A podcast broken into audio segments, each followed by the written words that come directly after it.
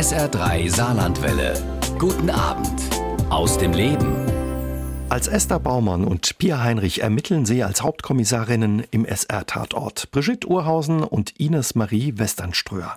Am 23. Januar sind die beiden Schauspielerinnen auch wieder im neuen SR-Tatort Das Herz der Schlange im Einsatz, der um 20.15 Uhr im ersten läuft. Vorher sind die beiden Tatortkommissarinnen heute meine Gäste bei SR3 aus dem Leben, worüber ich mich sehr freue. Und ja, wir haben unser Gespräch per Webschalte aufgezeichnet. Hallo ihr zwei, schön, dass ihr meine Gäste seid. Hi. Hallo, grüß dich. Wie ist es bei euch? Habt ihr euren ja, dritten Fall schon sehen können? Das Herz der Schlange oder guckt ihr auch erst am 23. um 20.15 Uhr im Fernsehen? Nee, wir haben beide vorab schon einen Link bekommen und äh, haben ihn schon angeschaut.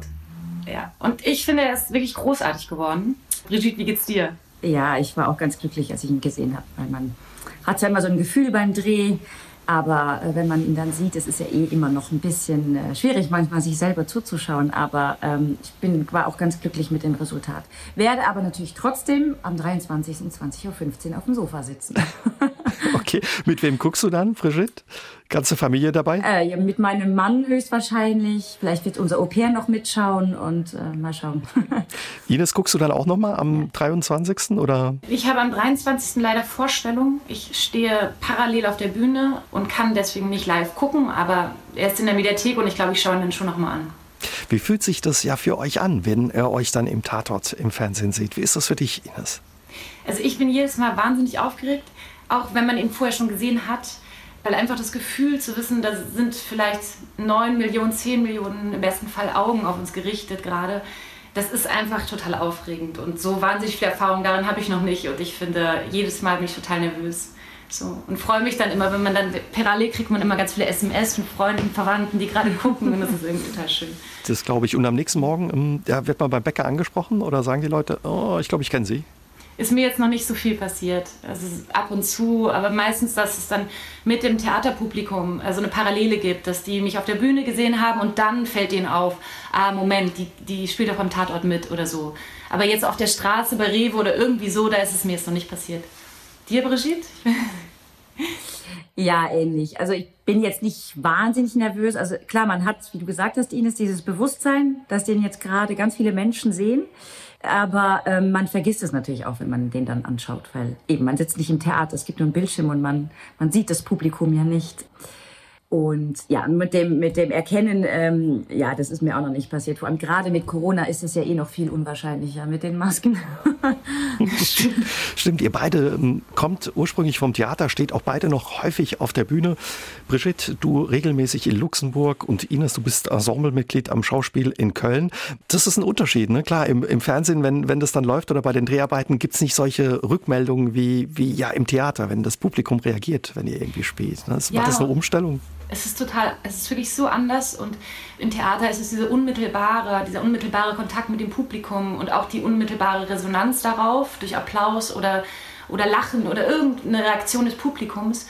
Und beim Tatort oder beim Film ist es dann sowas, was man vor einem Jahr gedreht hat, wird plötzlich ausgestrahlt und auf einmal kriegt man Resonanz. Und das finde ich immer noch total seltsam, weil es einfach so ein riesiger Zeitabstand, der dann vergangen ist schon. Genau, man ist innerlich ja schon bei ganz vielen anderen Projekten, ne? so, weil, weil dieser Dreh, diese Geschichte, das ist einfach, das liegt so, so weit zurück. Und genau, und dann gibt's wie gesagt, nicht diese, diesen direkten Dialog mit dem Publikum. Mhm. Theater ist ja wirklich fast wie ein Dialog, weil man das Publikum spürt und zum Beispiel bei Komödien hat es einen großen Effekt, wenn, ja, wenn die Leute lachen oder so. Das, das, ist ein, das nimmt man auf und gibt einem den nächsten Schub. Und ja, das hat man natürlich beim, beim Drehen beim nicht. Drehen nicht. In eurem neuen Fall, das Herz der Schlange, ja, seid ihr stark eingebunden oder viel an der Seite von Leo Hölzer, Hauptkommissar Leo Hölzer, gespielt von Wladimir Bulakow. Ihr ermittelt viel zusammen, ohne zu viel äh, zu verraten. Wie geht's für eure Figuren weiter, Ines? Ja, da muss ich wirklich gut überlegen, weil man will natürlich nicht zu viel verraten. Die geraten beide in, das kann man ja auch vielleicht schon anhand des Cliffhangers vom letzten Film erkennen, die geraten beide in so einen klassischen Loyalitätskonflikt. Und das ist dann auch eben ein ganz gutes Spannungsfeld, in dem sich unsere Figuren bewegen. Äh, und wie du gerade schon gesagt hast, äh, meine Figur ermittelt sehr stark mit Leo zusammen. Ähm, wir, unser Team schweißt sich viel stärker zusammen, vor allem eben diese Kombination mit Leo, Esther und Pia. Und das ist total schön. Und gibt neue Spielaufgaben und äh, ja, da ist auch eine Verfolgungsjagd mit dabei und spannende Szenen auf jeden Fall und es ist äh, wirklich eine Freude zu sehen, wie sich alles entwickelt. Weil du gerade gesagt hast, ja, da ist ein Spannungsfeld. Apropos Spannung, ihr hattet ja in den ersten beiden Fällen als Team gab es für euch auch Spannung. Viel ging von deiner Figur aus, Brigitte, von, mhm. von der Esther. Irgendwie stimmte die Chemie nicht so richtig äh, bei, bei euren vier Figuren. Woran hing es, dass ja die vier ja, Figuren sich nicht so richtig grün waren oder dass da so Spannung drin war? Was war der Grund, Brigitte? Brigitte? Der Hauptgrund im ersten war natürlich, dass es diese Geschichte gab von Leo Hölzer, dass also vor allem Esther ihm sehr krumm genommen hat, dass er damals nicht im richtigen Moment geschossen hat, dass er nicht reagiert hat. Was natürlich, also da habe ich mich auch ein bisschen informiert gehabt, weil ich mich auch immer gefragt habe, na ja, es ist halt menschlich, auch Polizisten sind nur Menschen. Ich habe mir aber jetzt auch sagen lassen, dass es aber schon bei den Kollegen doch nicht so gut ankommen kann, weil man muss sich natürlich sicher fühlen an der Seite des Kollegen und äh, das, dafür wird man auch ausgebildet. Ähm, also da ist Esther knallhart und hat ihm das sehr übel genommen. So. Und das war so die Hauptspannung, vor allem zwischen Leo und Esther, weil Adam kannten wir ja am Anfang eigentlich nicht. Das war, glaube ich, erstmal nur so eine Skepsis, so eine ich glaube, Esther ist da erstmal sehr distanziert und schaut sich die Leute erstmal an. Die tut nicht so schnell Freundschaften schließen. Und das ist aber jetzt, äh, so im, dritten Fall wird das auch schon besser, wobei, was ähm, Ines ja schon gesagt hat, dass wir da so in einen klassischen Loyalitätskonflikt geraten. Und ich glaube, man kann so viel verraten, dass Pia und Esther da unterschiedlich damit umgehen. Ja, definitiv, ja. Ich würde sagen, auch ähm, Pia zeichnet dann auch irgendwie ein Stück weit aus, dass sie in so Konflikten im Zweifel dann doch vielleicht eher die Teamplayerin ist oder sagt, ich ziehe mit, auch wenn ich vielleicht meine Zweifel habe, aber ich glaube jetzt einfach mal das Gute und äh, so. Und, äh, und ich glaube, da unterscheiden die beiden sich schon. Ähm, da ist Esther vielleicht ein bisschen skeptischer oder so oder vielleicht auch realistischer wie auch immer, aber es ist, ja, es ist irgendwie schön, weil die beiden Charaktere sich jetzt stärker herauskristallisieren, wo man im ersten Fall noch irgendwie nicht so viele Einzelheiten mitkriegen konnte, einfach weil nicht so viel Raum da war, weil jetzt erstmal die Geschichte der beiden Männer etabliert werden musste, finde ich, dass die Nuancen und die Feinheiten unserer Figuren jetzt auch stärker etabliert werden, was Schönes. Verratet uns, ja, wie sieht so ein typischer Drehtag für euch aus? Ihr habt den ja aktuellen Tatort, in euren dritten Fall vergangenen Mai, Juni im Saarland gedreht. Wie sieht so ein typischer Drehtag für euch aus, Brigitte? Also, ja, da ich ja nicht so weit weg wohne, also eigentlich nur eine Stunde, Viertel, pendle ich eigentlich meistens. Außer wenn es jetzt mal ein paar Tage am Stück sind, wo klar ist, dass es äh, morgens sehr, sehr früh losgeht. Dann bleibe ich schon auch mal in, in Saarbrücken. Oder bei Nachtdrehs bleibe ich dann auch schon mal da. Ja, und ansonsten, also entweder ich reise an oder wenn man halt im Hotel ist, wird man halt ziemlich früh abgeholt. Und dann kommt man erstmal am Set an und trinkt einen Kaffee. Also erstmal langsam ja. angehen lassen. Ja, schon. Das ist immer gut, wenn. Deswegen ist es auch immer wichtig, dass man rechtzeitig da ist, weil es ist äh, nicht gut, wenn man so abgehetzt ankommt und dann so reinspringen muss. Aber das ist auch immer sehr großzügig äh, disponiert, dass, dass man eben nicht in Stress gerät. Für alle. Also es ist für alle Beteiligten wichtig. Und Maskenzeit ist eigentlich für mich immer so eine unglaublich, also ja, eigentlich eine sehr wichtige Zeit, weil da kann man noch mal so runterkommen und sich auch darauf konzentrieren, noch mal auch gedanklich durchgehen, was steht heute an, welche Szenen Oft sitzt dann parallel die Kollegin noch da, kann man schon mal ein bisschen Text machen oder noch drüber reden. Ähm, mhm. Das ist so ein total geschützter Raum, der Maskenbus. Also ein wichtiger Ort für euch. Wie ist es ähm, bei dir, Ines? Wie wird aus ja Ines Pia? Was, was muss sich da verändern in der Maske? Gibt es da irgendwas, wo du merkst, so jetzt, jetzt bin ich in der Figur oder ist die Maske so ein Ort? Ja, also Total. Also das würde ich total unterstreichen, was du gerade gesagt hast, Brigitte. Und für mich war jetzt in diesem Film ganz doll wichtig die Augenringe, die ich bekommen habe, weil äh, tatsächlich Schlaflosigkeit in dem Fall äh, eine große Rolle spielt. Und gerade Pia ist eine Person, die nachts gerne mal durchmacht und, und, und zugunsten des Falles, äh, es war im letzten Fall, wurde schon angedeutet, dann auch mal eine Nacht im Archiv verbringt oder weiter, auf jeden Fall weiter forscht. Und deswegen hatte ich eigentlich relativ starke Augenringe immer und die haben mir schon ein bisschen geholfen für die Figur, diese Müdigkeit und dieses ständige Einnicken am Steuer so glaubhaft zu machen. Und dann natürlich das Kostüm äh, und der Gurt, wo die Waffe drin ist. Und das ist alles total wichtig. Die Schuhe, ich bin eine Schauspielerin, ich brauche irgendwie für eine Figur immer die richtigen Schuhe. Auf der Bühne fast noch mehr, aber ich finde, ein Schuh gibt einem irgendwie so viel mit, ob der jetzt ein sportlicher Schuh ist oder ob das einem so ein Stiefel ist, der einem so einen autoritären, so einen anderen Stand nochmal verleiht. Aber das Gesamte von Maske, Kostüm und allem, äh, das Gesamtpaket gibt dann schon, äh, hilft einem total in die Figur reinzukommen. Das ist interessant, was ihr erzählt, ja, auch mit den Schuhen. das glaube ich. Und ist, sind das echte Waffen eigentlich, die ihr da bekommt für den Dreh? Oder sind es ja so Filmwaffen? Wie müssen wir uns das vorstellen? Also wenn, wenn, wenn wir sie nicht ziehen, dann ist es totaler Fake. Und wenn wir sie ziehen müssen, das weiß ich gerade selber. Also das, das, das sind, schon, das sind echt, schon echte, also, die aber sind natürlich echte, nicht die geladen natürlich- sind. Ja, genau. Ja. Also sie haben auch ein ordentliches Gewicht dann. Ne? Ja, Was weil auch wichtig ist, allein schon, um die richtig zu halten. Und Ja. genau. Ja.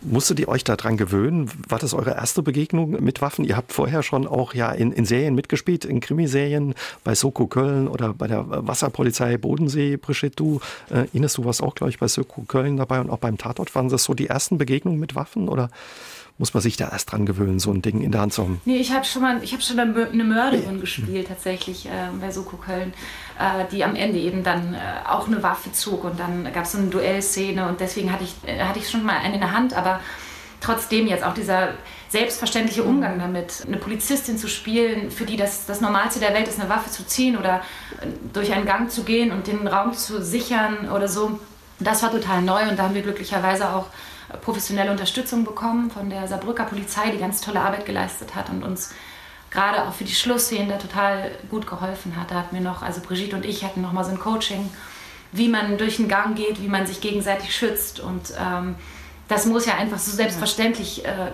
so passieren, dass, dass man nicht mehr darüber nachdenken darf und darum kann man das nicht nur nach Gefühl machen, sondern das muss einfach, das muss, da brauchen wir so ein Coaching und das hatten wir auch. Und man de denkt eh immer noch genug drüber nach. Also deswegen war das wirklich sehr wichtig, um da mal. Ja. Nee, zum Beispiel allein diese Handschellen, ne? wie man Handschellen anlegt. Und das muss dann ganz schnell gehen. Und das sieht man ja sonst auch in Filmen, dass es so zack, zack, zack und dann ist die Handschelle an. Ich finde das überhaupt nicht so einfach. Dass man dem Kollegen nicht wehtut und so weiter. Das ist so. Aber mit dicken Pullis Oder- und Jacken geht's halt auch nicht so gut. Das ist schon äh, knifflig. Ja. Hat sich, hat sich bei euch was äh, verändert im Umgang mit Waffen, nach dem, was da jetzt auch in den USA mit Alec Baldwin passiert ist? Oder ist das kein Thema? Also mich hat es total schockiert. Ich, also so sch schlimm, wo ich dachte, das, wie kann das passieren? Also das war mir völlig unbegreiflich.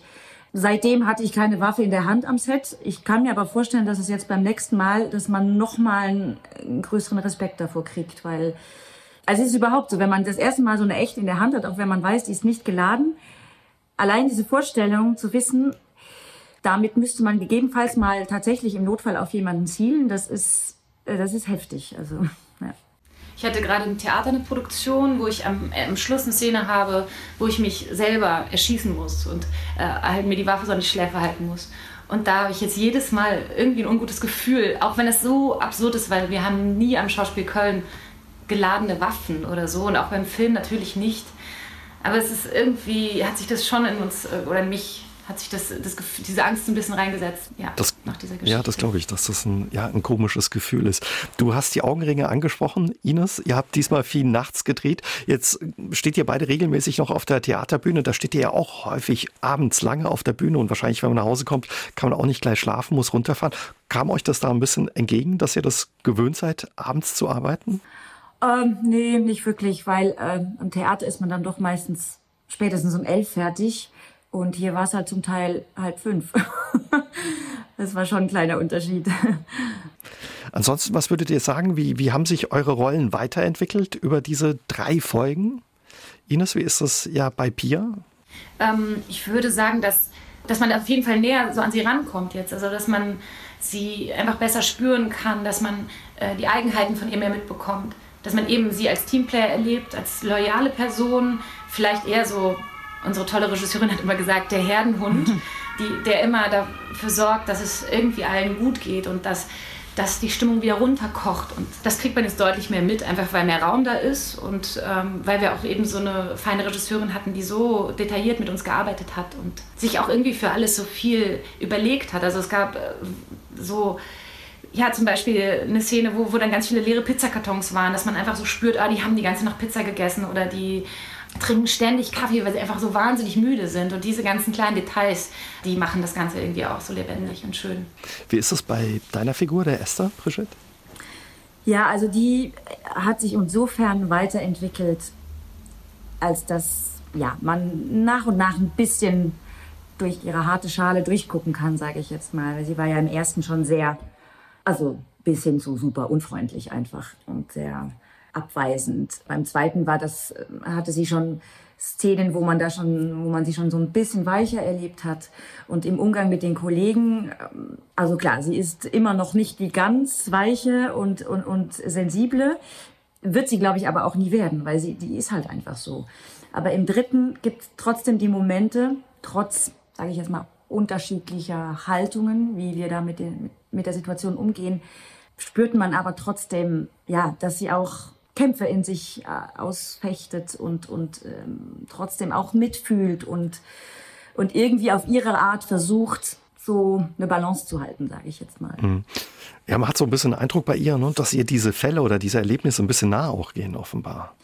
Genau, ja, das schon. Sie zieht sich das, glaube ich, sehr rein und will es aber auch nicht zeigen. Also deswegen, das ist wahrscheinlich das ist auch so ein bisschen die Reaktion danach nochmal so e-, eine extra Härte nach außen zeigen. Brigitte, du hast schon eben ein bisschen von deiner Figur erzählt, wie die sich auch weiterentwickelt hat, dass sie ja einem manchmal auch nicht so richtig sympathisch vorkommt, weil sie so ein bisschen kratzig ist, ja, motzig vielleicht auch und so ein bisschen auf Forsch die Kolleginnen und Kollegen angeht. Du hattest am Anfang auch Schwierigkeiten mit ihr, ja, ich will nicht sagen warm zu werden, aber sie zu mögen. Wie war das für dich? Ich stelle mir das schwierig vor als Schauspielerin, wenn man die Figur, die man spielt, persönlich nicht mag oder mit ihr nicht gerne einen Kaffee trinken gehen ja, würde. Ja. Das stimmt tatsächlich. Also, ähm, also bei mir persönlich wäre so jemand erstmal sehr unsympathisch. Ich bin ja auch nicht so schnell mit so jemandem anfreunden. Und weil sie natürlich, äh, gerade so wie man sie im ersten Fall äh, erlebt hat, sehr, sehr weit von, von mir persönlich weg ist. Ich meine, natürlich sucht man immer in sich und versucht immer mit, mit seiner Persönlichkeit irgendeinen Anknüpfungspunkt, einen Kontakt zu finden mit den Figuren, sei es im Film oder im Theater. Und dann hatten wir aber, ich glaube, das war vor dem letzten Dreh im März, hatten wir eine, eine Leseprobe alle zusammen in Berlin. Da war der, der Drehbuchautor auch dabei, Henrik Hölzemann. Und das war sehr spannend zu hören, was, was er, er sich eigentlich auch dabei gedacht hat, als er das angelegt hat und halt auch gesagt hat, ich kenne solche Menschen und das ist eigentlich gar nicht böse gemeint. Die sind nur einfach so und sie können nicht anders. Ja? Und das hat mir sehr geholfen, dann tatsächlich sagen, okay, die ist so und dann wird es wahrscheinlich Gründe geben, weil sie so ist. Und das ist jetzt natürlich spannend für mich, mir da mm, nach und nach immer mehr zu überlegen, wo, wo kommt das eigentlich her? Wie erarbeitet man sich dann so eine Figur, die einem auch ja nicht so sympathisch dann ist? Wie hast du das gemacht? Oh, schwierige Frage, weil das passiert ja oft so ein bisschen automatisch. Das ist echt viel zu beantworten. Es ist, bei, mir, bei mir ist es tatsächlich oft so, dass ich beim Lesen schon ganz konkrete Bilder habe, irgendwelche Gefühle, Emotionen, die ich damit verknüpfe. Ähm, beim Textlernen, wenn es dann ans Textlernen geht, vertieft sich das nochmal. Also ich, ich kann zum Beispiel auch überhaupt keinen Text lernen wie, wie ein Telefonbuch. Also wenn ich Text lerne und mir die Sätze laut vorsage, dann ist das immer schon, ich sage jetzt mal, gestaltet, weil es sonst auch nicht so gut reingehen würde einfach. Wie erlebst du das dann oder wie ist das für dich, Ines, wenn du ja mit, mit Brigitte spielst und die Figur dann so, so garstig ist und ja auch manchmal so böse auf die Kollegen zugeht? Bleibt es dann erstmal diese Stimmung am Set oder wenn die Klappe gefallen ist, kann man das auch wieder abstreifen? Das kann man sofort abstreifen, total. Also das ist dann einfach ganz klar getrennt.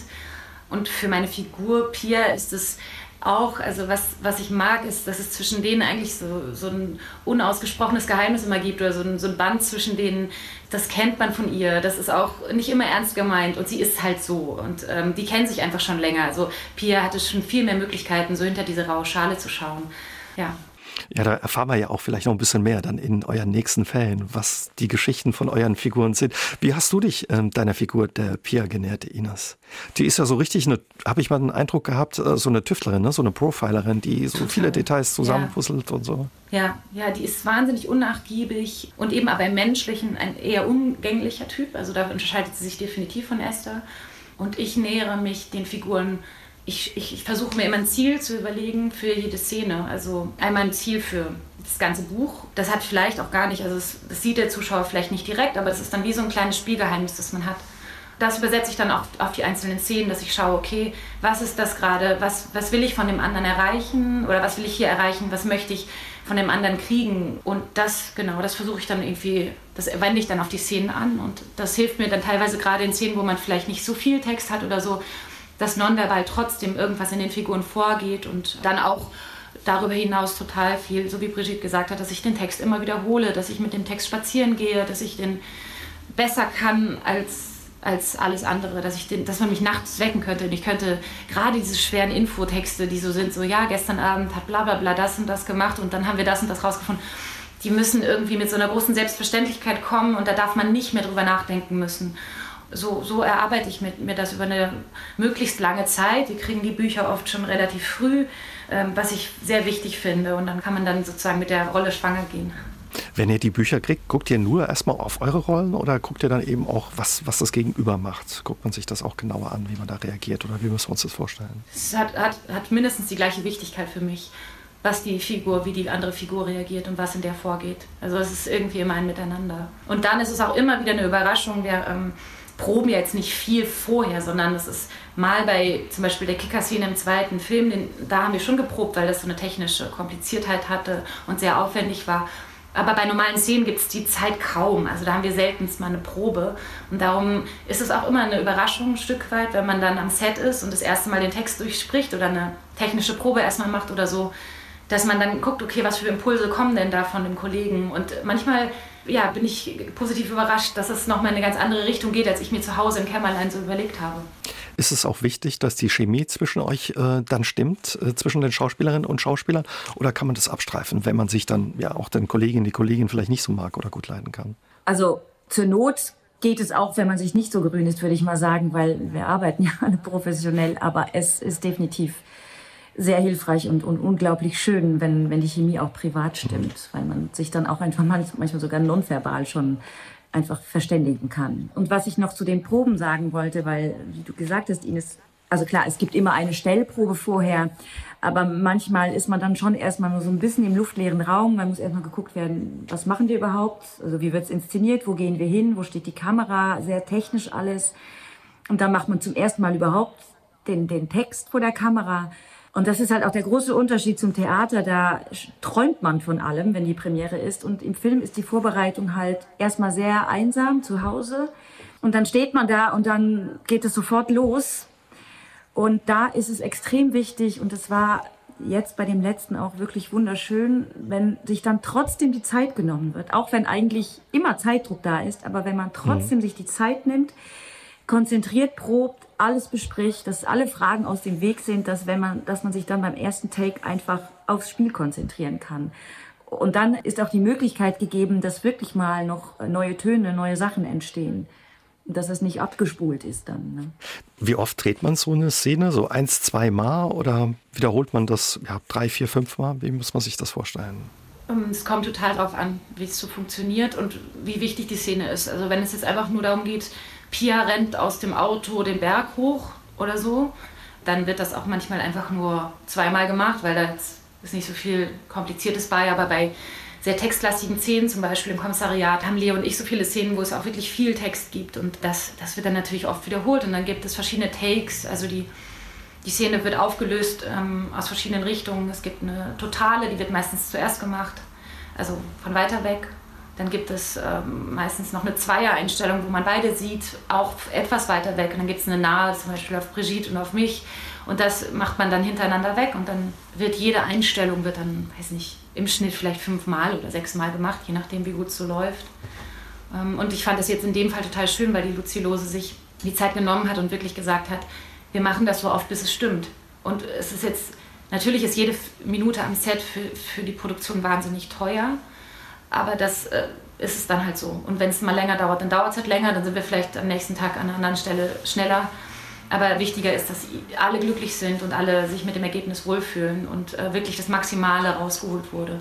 Das gibt dann ein gutes Gefühl, einfach wahrscheinlich ja für euch als Schauspielerinnen ja, und Schauspieler. Man kann total vertrauen, ja. Ja, und man hat sonst auch manchmal so das Gefühl, also wenn, wenn zum Beispiel eine Szene, man da doch gesagt, nee, die war okay, dann fühlt man sich als Schauspieler manchmal so, ah nein, da hätte ich jetzt noch das machen wollen und das machen und dann ist es einfach zu spät. Ja, dann wird das jetzt genommen. Gab es Pannen oder so, die euch in Erinnerung geblieben sind oder, oder kleine Fehler, wo ihr sagt, ah, die wir nicht sehen dürfen? Ich habe mich verletzt einmal. Bei der ersten Drehnacht habe ich, ich, ja, es gibt eine Szene, wo ich eine, eine Fensterscheibe einschlage. Das dann die äh, Zuschauer darauf achten vielleicht.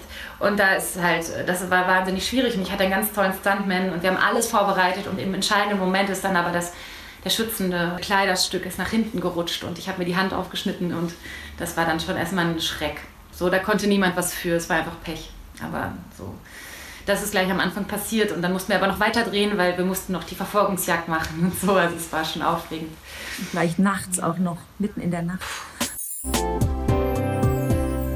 Ja, ein bisschen mehr als drei Jahre seid ihr jetzt im Ermittlerteam des SR-Tatorts. Erinnert ihr euch noch, ja, wie die Anfrage kam und was ihr gedacht habt? Wie war das bei dir, Ines? Ja, ich, ich weiß noch, ich habe es geschickt bekommen von meiner Agentur. Ich kenne den Redakteur, ich habe mit dem schon einen Kinofilm davor gedreht, die Hannas heißt der Film und deswegen äh, der Redakteur des SR, Christian Bauer, war mir schon irgendwie bekannt. Und dann kam eben auch vom SR direkt diese Castinganfrage und ich habe mich sehr gefreut, aber habe niemals gedacht, dass es klappen würde. Also niemals und dann bekamen wir diese beiden Szenen und wir sollten uns für beide Rollen vorbereiten. Es war noch nicht ganz klar, für welche Figur wirklich es besser passt. Das heißt, man musste den Text von Pia und Esther lernen, also immer so im Switch. Und das habe ich dann auch irgendwie so gut ich kann gemacht, bin nach Berlin gefahren und dann äh, war das Casting und als, erst, als erste Kombination, da waren natürlich viele andere Frauen auch noch eingeladen, waren Brigitte und ich halt wir waren wirklich das erste, die Ersten, die dran waren. Und ähm, das hat so Spaß gemacht und war irgendwie, war die Chemie direkt so da. Dann habe ich auch noch mit einer anderen vorgesprochen und auch nochmal für die Esther-Rolle und so weiter. Und es ging noch so ein bisschen hin und her. Und dann hat es geklappt und ich mich sehr gefreut. Schön. Wie, wie war es bei dir, Brigitte? Als der Anruf kam, dachtest du, oh, schöne Überraschung oder will mich da einer auf den Arm nehmen? Nee, nee, letzteres dachte ich auf keinen Fall. Ich habe mich auch total gefreut und ähm, genau, und bei mir kam es auch, es gab auch schon Kontakt vorher zum SR, weil ich halt ähm, auch den Christian Bauer schon kannte, weil ich, ich weiß nicht mehr, ein Jahr davor oder so, also ich glaube, es war der vorletzte Fall mit David Striso und Elisabeth Brück, da habe ich äh, eine Gastrolle gespielt, eine französische Zeugin aus Nancy. Damals hat der Christian Tede äh, Regie geführt und er hat, er war ja auch der Regisseur von den ersten beiden und hat eigentlich das neue Team mit zusammengestellt. Also er war auch beim Casting federführend. Und durch diesen Kontakt kam dann die Einladung zum Casting und ja, und dann ging es mir eigentlich genauso wie Ines, auch mit Oje oh zwei Rollen. Wobei ich sagen muss, dass ich beim Lernen so vom Gefühl dachte, hm, eher ist da. und genau, die Chemie hat schon, wir haben es vorher noch kurz zurückgezogen und Text gemacht und, und da hat das irgendwie alles schon gepasst und ähm, ja, und ich habe aber tatsächlich, erinnere ich mich auch noch für die Henny äh, vorgesprochen, für die äh, Pathologin die musste ich auch noch vorsprechen. und dann war es tatsächlich so, ich dachte, dass ich, mh, hm, ja, okay, aber ich würde mich schon über die Kommissarin freuen. Aber ich muss sagen, also ich, ich habe mir jetzt, ich hatte das Gefühl, dass das Casting gut war, aber hm, die Erfahrung sagt, dass das gar nichts heißt. Also man hat schon super Castings hingelegt und dann hat es halt doch nicht geklappt. Deswegen habe ich versucht, das da, danach sehr, sehr schnell zu vergessen. Und es hat doch, glaube ich, so mhm. vier, fünf Wochen gedauert oder so, bis wir Bescheid bekommen haben. Wie ist es dann, wenn der Anruf kommt? Wie, wie fühlt sich das an? Wie war das, Brigitte? Ja, das war toll. Ich, ich war, ich war total, ich war echt, ich habe mich total gefreut. Und ich weiß noch, ich habe den Anruf bekommen, da war ich unterwegs von Luxemburg nach Hause. Kann sogar sein, irgendwo mitten auf der saarländischen Autobahn. Und dann hat meine Agentin mich ins Auto angerufen und hat mir das mitgeteilt. Brigitte, du hast die Rolle. ja.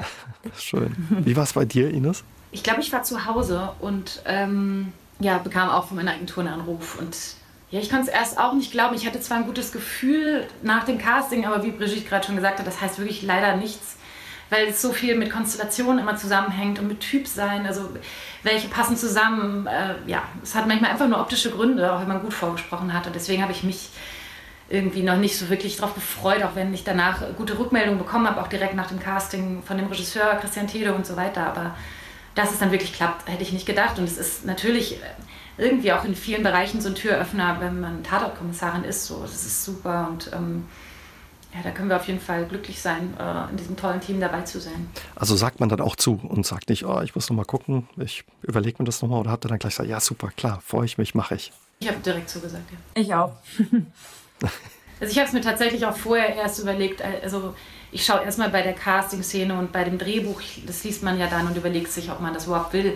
Und wenn man es nicht will, dann muss man nicht zum Casting gehen, weil die Arbeit ist schon viel und gerade wenn man noch am Theater spielt, dann muss man sich das schon gut überlegen, ob man das alles investiert. Und hingeht. Und das heißt, die Auswahl hatte ich eigentlich schon getroffen. Sich vorbereitet dann. Ihr habt euch beim Casting, wenn ich das richtig verstehe, erst, erst kennengelernt und sagt, die Chemie hat gleich gestimmt.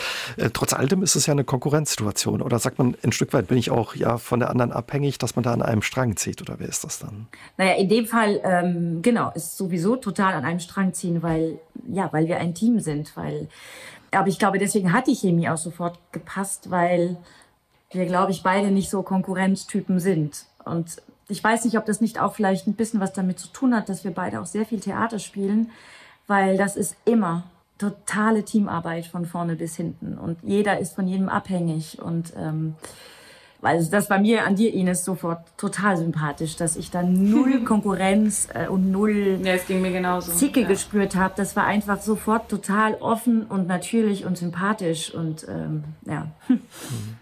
Und ähm, muss man erstmal für sich behalten oder dürftet ihr dann gleich äh, ja, feiern mit Familie ja, man und Man musste es super lange für sich behalten. Ich fand das eine Qual, wirklich. Es war ganz schlimm. Ich habe es dann wirklich äh, nur den Allerängsten sagen dürfen, ähm, eben meinen Eltern und meinem Freund und so. Aber ja, es ist wirklich schlimm, wenn man irgendwie sich ja selber so wahnsinnig freut und das gerne teilen möchte und das dann aber einfach irgendwie nicht sagen soll. Ähm, ja, erfordert Disziplin auf jeden Fall. Genau das, klar, also mein Mann natürlich, aber das andere war schon, weil man freut sich so sehr und ich glaube, wir mussten drei Monate stillhalten oder so. Ähm, ja. Und ich habe tatsächlich kurz bevor Pressemitteilung war, hatte ich ähm, mit David Striso, den, den ich halt auch total mag, hatten wir noch Hörspielaufnahmen. Und das war auch ganz seltsam für mich. Ähm, so, ja, nichts sagen zu dürfen. Ihr habt schon äh, uns eben verraten, ja, ihr beide habt euch ähm, beim Casting kennengelernt. Da stimmte gleich die Chemie. Eure beiden Kollegen, Wladimir Bulakow und Daniel Stresser, habt ihr dann am ersten Drehtag kennengelernt. Quasi, ja, klingt wie ein Sprung ins kalte Wasser. Stelle ich mir nicht so einfach vor, wenn man dann gleich in die Vollen gehen muss. Äh, wie habt ihr das erlebt? Wie hast du das erlebt, Ines? Ja, es war ein Sprung ins kalte Wasser, absolut. Und ähm, manchmal frage ich mich, ob die das extra gemacht haben.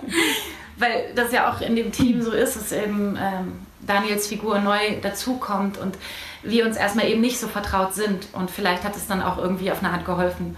Aber ich muss sagen, dass ich jetzt gerade im dritten Fall das sehr genieße, dass man sich auch menschlich einfach kennt, dass man schon ein paar Mal zusammen in Saarbrücken auf dem Markt irgendwie ein Bier getrunken hat oder so.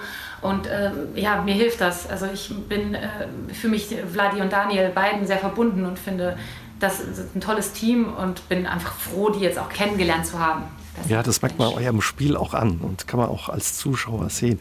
Aber ist das normal, Brigitte, dass man sich teilweise erst ja am Set kennenlernt? ja, das ist, das ist leider total normal. Also vor allem, wenn man kleinere Rollen spielt oder zum Teil nur eine Tagesrolle, da kommt man da reingeschneit. Lauter Menschen am Set. Erstmal gucken, wer ist hier für was zuständig. Fremde Kollegen, die man nie gesehen hat. Aber das Erstaunliche daran finde ich trotzdem immer, dass, dass das dann super schnell geht. Weil es muss natürlich auch, dass man sich sehr schnell trotzdem kennenlernt. Und es, es ist kein größeres Problem, aber bei so, also ich hatte nur das Gefühl, weil wir ja eigentlich so ein neues Team sind, fand ich das schon hart, dieses, dieser Sprung ins kalte Wasser. Vor allem, wir waren erst zum Schluss vom Dreh dran, weil Kommissariat wird ja immer zum Schluss gedreht weil man ja gegebenenfalls schon irgendwelche Videoaufnahmen oder Fotos vom Tatort, der vorher gedreht worden ist, halt braucht. Deswegen ist das eigentlich immer am Schluss. Und das heißt, die Kollegen hatten da schon drei Wochen Dreh hinter sich und da war das ganze Team schon so zusammengeschweißt und wir sind so zum Schluss dazugestoßen. Und, aber es war natürlich, wie du sagst, Ines, irgendwie war es vielleicht auch nicht ganz falsch, weil es natürlich gerade, also im Drehbuch eigentlich ganz ähnlich war. Und ich fand es für die Arbeit ein bisschen schwierig, aber persönlich ging das trotzdem sehr schnell. Also das war das ging mit, den, mit Vladi und Daniel auch. Das war sofort alles gut. Ines hat gesagt, das Besondere ist ja, dass ihr diese Rollen, eure Rollen jetzt über einen längeren Zeitraum spielt und auch weiterspielen werdet. Was für Möglichkeiten eröffnen sich euch da als Schauspielerin, dadurch, dass ihr ja über drei Jahre diese Rollen der Hauptkommissarin spielen könnt? Ähm, ja, sag du, Ines. Nee, sag du. ja, das ist ja jetzt im Moment noch so eigentlich die schöne, die schöne Überraschung. Also was, was so schön ist, weil man selber noch nicht so genau weiß, was wird da draus noch. Und ähm, also zum Beispiel, wir wussten ja auch von Anfang an, dass, dass das alles wachsen wird. Also wir waren ja im ersten eben noch kleiner, mehr im Hintergrund und, und wir wussten aber, dass sich das weiterentwickelt und es ist jetzt total schön von Drehbuch zu Drehbuch zu sehen, wie sich das tatsächlich weiterentwickelt. Und ja, also für mich ist das Spannende jetzt einfach weiter zu gucken, was für eine Hintergrundgeschichte ist, also was man, wie viel man von der zeigen wird, ähm, weil das natürlich für uns Schauspieler auch immer sehr spannend ist, wenn es darüber hinausgeht, außer die Zeugenbefragungen und äh, so. Habt ihr da auch ein bisschen Einfluss auf eure Figuren dann, dass ihr sagen könnt, ah, ich glaube, ähm, für Esther könnte es so weitergehen? Oder? Also wir können auf jeden Fall äh, immer was sagen und Vorschläge machen. Anregungen geben, was uns dazu einfällt. Das heißt natürlich jetzt nicht, dass das alles reinfließt, aber da sind, sind sie wirklich sehr offen dass das gemeinsam äh, weitergedacht wird. Ja. Wie ist das für dich, Ines, ja so lange an der Rolle zu spielen oder so lange eine Rolle spielen zu dürfen? Ja, ich glaube, dass es total die Chance ist und bin sehr gespannt, wie das dann jetzt weitergeht, weil man sonst ja eben eine Episodenrolle zum Beispiel spielt, äh, habe ich jetzt beim Kölner Tatort mal eine, äh, eine Episodenrolle gehabt und dann ist es abgeschlossen. Und auch im Theater ist es dann immer auf einen Abend beschränkt. Aber etwas, also so eine Figur, die durchgeht und die sich irgendwie weiterentwickelt und von der man ständig neue Facetten kennenlernt, ist, ist total spannend und auch einfach überraschend, wenn man dann ein neues Drehbuch wieder bekommt und merkt, ah, okay, so denken die sich das, ah, weil alles wissen wir auch nicht. Also wir haben schon so eine gewisse Background-Story für die Figuren bekommen, aber die wird ja auch immer noch weiter ausgeweitet oder verändert ein Stück weit. Und ähm, wir geben Ideen rein. Ich denke auch oft so drüber nach, was man, was man da noch, äh, ja, in welche Richtung es gehen könnte. Und gerade auch dieses Profiler-Ding, dass sie so eine, ja, so ein bisschen so Nerd ist, was Fakten betrifft und Details und Genauigkeit.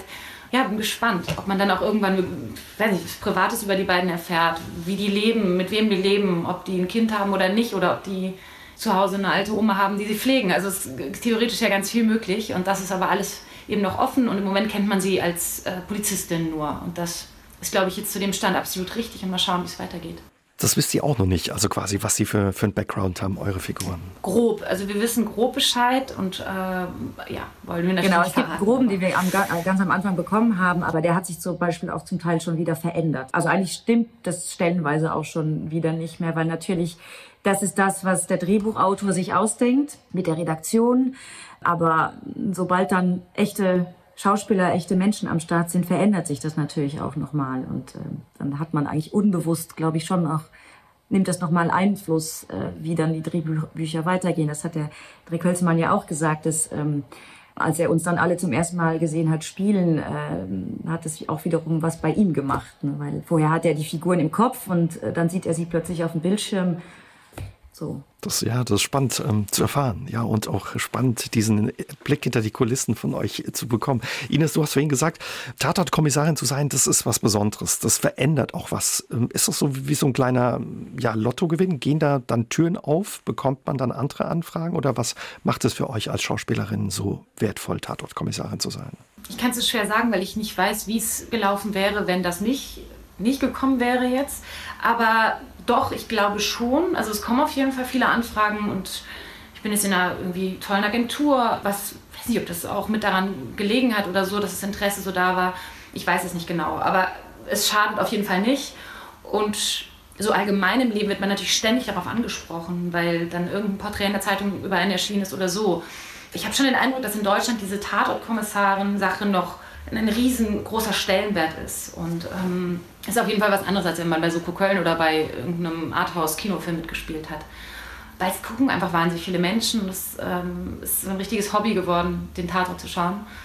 Also ich bin sehr dankbar dafür, für diese Möglichkeit. Ja, genau, mir geht es ähnlich, weil es ist einfach, es bietet einfach eine tolle Plattform, um, um ein bisschen mehr Sichtbarkeit zu bekommen einfach. Und gerade wenn man also zum Beispiel wie ich auch immer noch sehr viel Theater mache, ist es einfach, weil es ist einfach so, wir sind wahnsinnig viele Schauspieler und wenn man jetzt noch nicht so viel gedreht hat, dann ist es schon einfach eine tolle Plattform, um einfach ein bisschen Aufmerksamkeit zu kriegen. Also ich weiß auch nicht, wie es gelaufen wäre ohne. Also es kamen schon also ich habe schon den Eindruck, es, es kamen mehr Anfragen, aber man weiß jetzt auch nicht, ob es nur daran gelegen hat. Mhm. Ist es auch einfach was, was beruhigt, weil man weiß, da hat man einen Teil der Miete schon bezahlt mit so einer Rolle oder die gibt einem auch finanzielle Sicherheit als Schauspielerin? Also das war für mich jetzt überhaupt nicht ausschlaggebender Punkt dazu zu sagen, sondern ich bin fest am Theater engagiert. Ich habe ähm, sozusagen meine laufenden Kosten sind eh auf jeden Fall gedeckt und so. Für mich war das eher so ein Experiment zu sagen, ah, das ist eine Chance, man kann da sozusagen so eine horizontale Erzählweise mitmachen, man kann eine Figur über einen langen Zeitraum mitentwickeln. Und mhm. ja, das war einfach so der, der Reiz. Und ähm, eben auch, was Brigitte vorhin gesagt hat, diese Plattform, dass man sagen kann, hey, das ist Tatort. Und man hat den Fokus sozusagen, man kann sich zeigen, das ist ein eine große Bühne dann einfach auch. Ja, eine sehr große Bühne, ja. Erlaubt uns ein bisschen, euch ein bisschen besser kennenzulernen. Brigitte, du kommst ursprünglich aus Luxemburg, hast du uns schon verraten, lebst heute in der Pfalz, südliche Weinstraße, so in etwa die Ecke, eine sehr schöne Ecke und ja bis seit 2013 auch als Sprecherin im SR Radio Tatort zu hören, als Kommissarin Amelie Gentner. Und für dich war das Saarland nicht unbekannt. Du kennst quasi ja uns aus der Nachbarschaft. Ja, genau. Es ist das nächste Bundesland von Luxemburg. Ich muss aber gestehen, ich, es ist jetzt auch nicht so, als, als, als ob ich als Kind jedes Wochenende einen Ausflug ins Saarland gemacht hätte. Was? Ähm, na, in Luxemburg gibt es halt auch schon viel Klar. zu gucken. ja, aber es ist natürlich trotzdem, ähm, irgendwie diese ganze Ecke fühlt sich für mich wie Heimat an, weil es gibt Luxemburg, wo ich viel arbeite, ich lebe in der Südpfalz und genau dazwischen liegt das Saarland und ähm, genau. Weil du das gerade ansprichst, wir erleben das ja alle in unserem Alltag, hier in diesem Dreiländereck zu leben. Das klingt immer so, aber hat dich das auch geprägt, ja, in, in deiner Kindheit und Jugend quasi an der Grenze, mit der Grenze zu leben? Über die Grenze vielleicht auch? Also vielleicht insofern geprägt, dass ich mir nie Gedanken gemacht habe, weil das einfach total selbstverständlich war. Diese Selbstverständlichkeit liegt allerdings, also das ist eh, eh in Luxemburg ein bisschen so durch die, die Mehrsprachigkeit halt, also mit diesem Luxemburgisch, Deutsch, Französisch, das ist eh Alltag bei uns und ich glaube, deswegen war das also im besten Sinne nie was Besonderes für mich. Es war einfach immer selbstverständlich. Ja, diese Mehrsprachigkeit ist auch was, wo man euch wirklich beneiden kann in Luxemburg. Ja, wie selbstverständlich ja, eben diese bin ich auch sehr dankbar sind. dafür. Ja. Ines, du kommst ursprünglich aus, aus Bochum, hast schon gesagt, lebst heute in Köln, du bist am Theater da in Köln. Kanntest du das Saarland vorher oder war das so die erste Berührung jetzt durch den Tatort für dich mit dem ich Saarland? Ich war vorher noch nie im Saarland. Wie viele? Äh, ja, ich bin so gern da. Also ja, ich, ich mag es richtig gern da mal zu drehen. Ich finde das sehr, ein sehr schöner, schöner Ausflug immer und ähm, ja, auch mag das Max-Ophüls-Preis-Festival total gerne. Wobei es stimmt gar nicht, was ich gerade erzählt habe. Ich war natürlich schon mal beim Max-Ophüls-Preis, aber eben nur so einen Abend weil da mal was von mir lief oder so. Aber genau. Aber ansonsten, ja, ich entdecke das gerade für mich neu und äh, bin da bin ein Fan davon. Habt ihr dann auch zwischendrin mal Zeit, wenn ihr irgendwie Drehpause habt, auf Entdeckungstour zu gehen? Gehst du dann wirklich mal auf Entdeckungstour, Ines? Schon, ja. Also jetzt, ja, ich war mal im Schwimmbad da auf dem Berg, da bin ich mal hochgelaufen. Totobad, ähm, ja. Genau, da war ich ähm, und schauen wir jetzt gerade, habe ich ganz viel einfach so die Stadt so ein bisschen erforscht zu Fuß. Wir haben teilweise dann mal so zum Beispiel zwei freie Tage. Brigitte fährt dann öfter nach Hause, so, aber für mich ist es nach Köln noch mal ein Stück weiter und manchmal entscheide ich dann, wenn nichts anderes anliegt, dass ich dann einfach bleibe und ähm, mir ein paar schöne Tage mache und an der Saar joggen gehe oder so. Das, das mache ich schon. Ja, Saarbrücken kann man ja auch gut zu Fuß erkunden. Da hat die richtige Größe. Ist das zum Beispiel auch so was für eure Figuren oder für euer Spiel wichtig, dass ihr dann auch wisst, ja, wo die, wo die Figuren zu Hause sind, wo die leben, wie, wie ihr dann eure Figur gestaltet? Ist es wichtig, dass man eine Stadt oder ein Land dann auch kennt? Ja, es ist ein spannender Zusatz. Also ich glaube jetzt nicht, dass es so so sehr wichtig ist, dass es viel daran ändert, äh, wie man das spielt. Aber es ist natürlich je mehr Infos man hat für seine Figur, oder ich sage jetzt mal, je mehr Bilder man im Kopf hat, also so von der Umgebung und, und äh, ja, von dem, wie lebt diese Figur, umso besser ist es natürlich. Wenn du aus Bochum kommst, Ines, da ist ja Bergbau auch ein großes Thema, auch stark geprägt, der Ruhrpott vom Bergbau. Gibt es da Parallelen? Das Saarland ist ja auch über zwei Jahrhunderte vom Bergbau geprägt gewesen. Ähm, Gibt es da Verbindungen? Merkst du irgendwie, dass die Menschen sich von ihrer Art ähnlich sind? Oder? Schwer zu sagen. Also was ich auf jeden Fall im Ruhrgebiet extrem schätze, ist diese Direktheit im Umgang miteinander und diese Herzlichkeit. Und das erlebe ich definitiv auch im Saarland. Also wenn man sich da einfach nur einmal umguckt auf der Straße, dann kommt schon jemand, oder es ist mir jedenfalls so passiert, so und fragt, ob ich, ob ich irgendwie Hilfe brauche, ob ich irgendwas suche. Das, das habe ich schon erlebt. Ähm, sehr offen, sehr herzlich.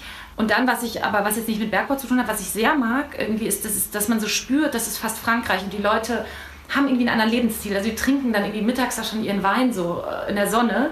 Das würde jetzt in Bochum nicht unbedingt passieren, das wäre höchstens ein Viehgepilz oder so. Aber das finde ich irgendwie sehr sympathisch. Also ist, äh, diese mediterrane und diese Genusskultur, die ich da in Saarbrücken so mitkriege. Das kennt man aus Luxemburg dann auch, ne? das verbindet. Genau. Und aus der Pfalz. Und aus der Pfalz, klar.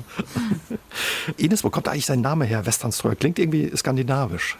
Ja, leider nicht. Äh, skandinavisch wäre auch schön. Manche sprechen auch Westernströer so aus, so skandinavisch oder holländisch oder so.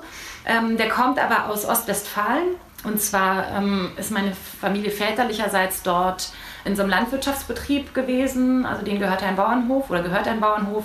Und der Hof meiner Eltern ähm, war im Westen von dem Hof Ströer.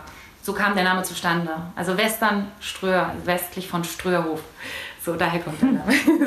Also hast du ein bisschen Verbindung dann auch aufs Land oder zum ja, Bauernhof? Ja, oder? schon. Also mein Onkel lebt da noch, meine Tante. Und wir fahren da manchmal die besuchen. Und ähm, das finde ich immer schön. Aber ich bin komplett im Ruhrpott aufgewachsen. Meine Eltern sind dann dahin gezogen. Und da bin ich irgendwie hauptsächlich so sozialisiert.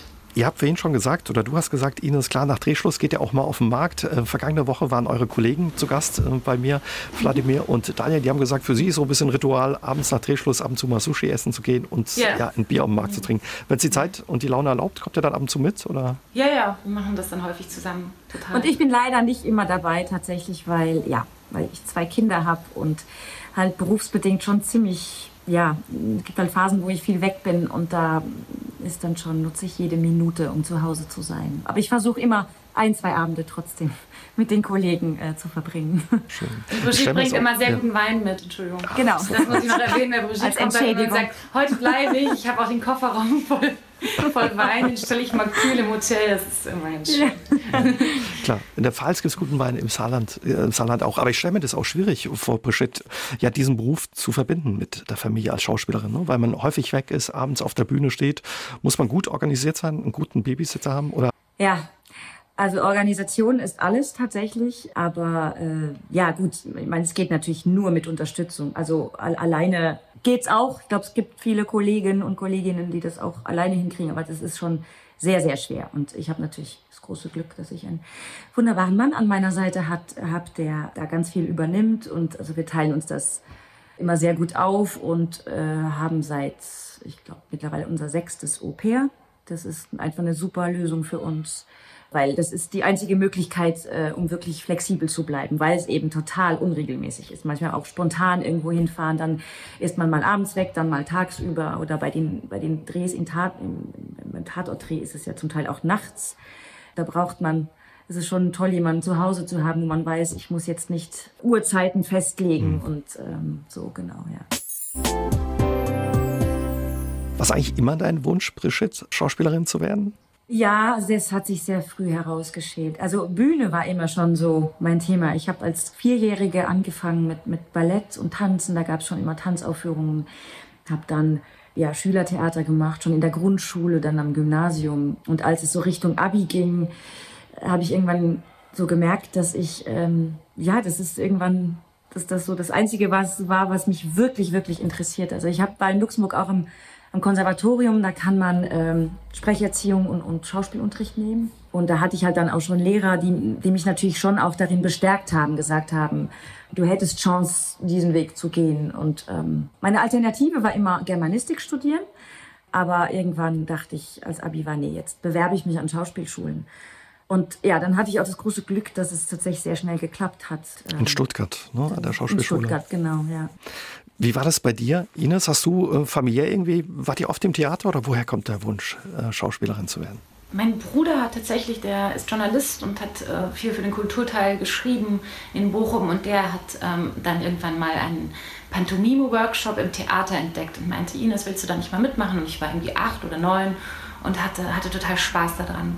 Und dann habe ich irgendwie immer wieder das so für mich verfolgt und bin in der Schule auch in so einer Theater AG gewesen ähm, und habe dann nach dem Abitur ein, ein Projekt gemacht, das in Bochum ist, das heißt Theater Total, wo man ein Jahr in, in einer Gruppe ähm, ist, ein Stück probt, auch schon Unterricht hat und dann auch relativ viel mitbekommt, worauf es bei diesen Vorsprechen ankommt. Auch andere Leute kennenlernt, die auch gerade versuchen vorzusprechen. ähm. Und trotzdem hatte ich noch so meine Zweifel, weil man hört ja irgendwie relativ häufig Geschichten von gescheiterten Existenzen und davon, wie schwierig das ist, was ja auch tatsächlich der Fall ist.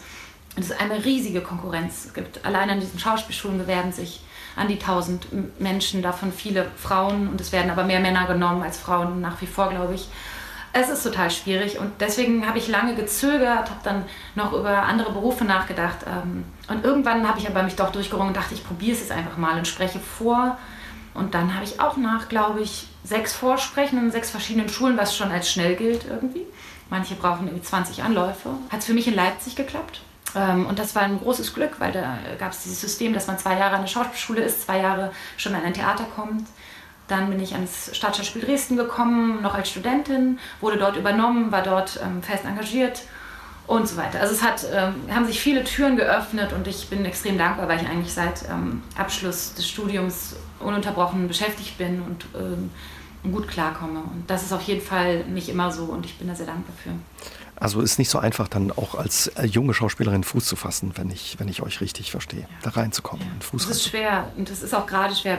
Es gibt wahnsinnig viele private Schulen und das ist extrem ähm, riskant, würde ich sagen. Also wenn man an alle, die es werden wollen, man sollte sich um so eine staatliche Schule bemühen, auch wenn der Weg vielleicht ein bisschen steiniger ist und schwieriger ist. Aber ja, gerade von privaten Schulen kommt, es werden wahnsinnig viele junge Menschen mit großen Hoffnungen auf diesen Markt gespült.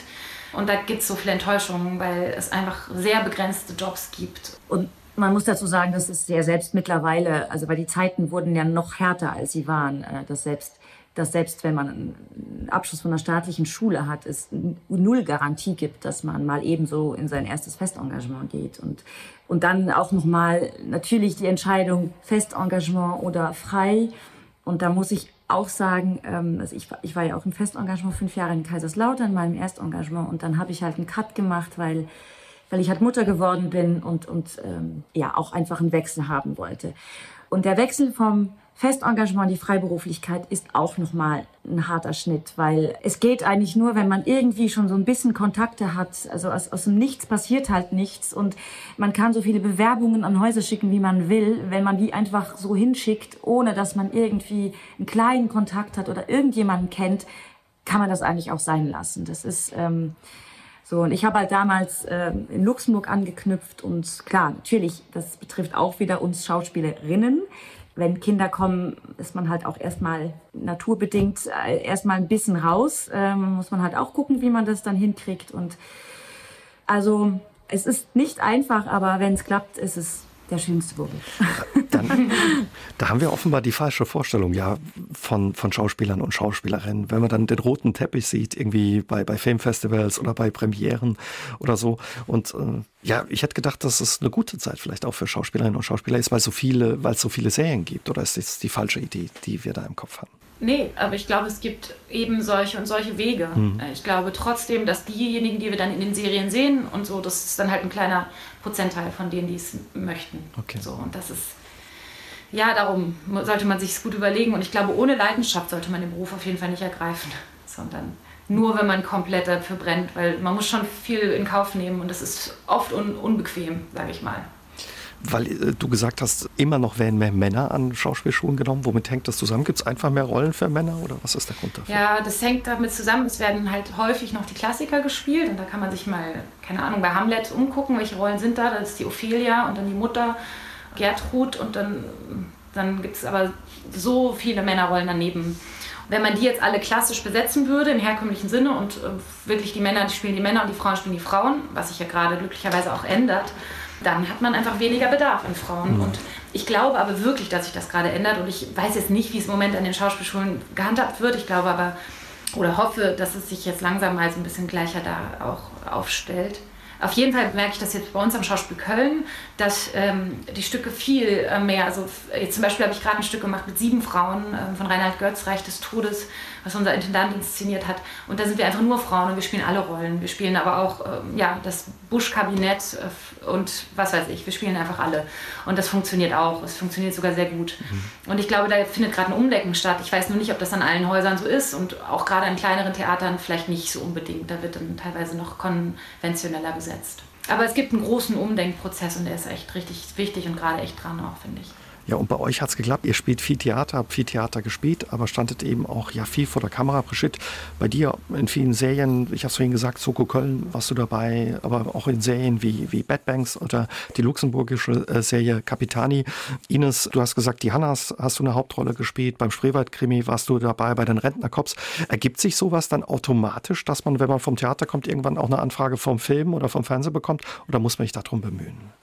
Nein, das geht eben leider gar nicht automatisch. Und ich habe mich auch erst drum bemüht, als ich in die Freiberuflichkeit bin, weil Also eigentlich, aber das ist zum Beispiel auch ein schönes Umdenken. Ich finde zum Beispiel das Beispiel vom Schauspiel in Köln ganz großartig, dass ihr auch wirklich die Chance bekommt, äh, Filmprojekte wahrzunehmen, weil damals also an kleineren Häusern, ähm, weil man doch sehr, sehr eingespannt ist mit eine Premiere ähm, jagt die Nächte, dass eigentlich kaum Zeit ist für Drehs. Und man muss dann immer extra fragen und gucken, ob es Termin nicht passt, ob da nicht eine Vorstellung angesetzt ist. Und, und so, dass ich mich im, im, im Festengagement überhaupt nicht drum bemüht hatte, weil ich eh, für mich war Film damals auch ehrlich gesagt noch gar nicht so in meinem Kopf und gar nicht so wichtig. Und als dann die Freiberuflichkeit kam, war natürlich also ich will jetzt nicht sagen, es ist aus einer Not entstanden, aber es war dann klar, ich muss mich jetzt noch um andere Standbeine kümmern.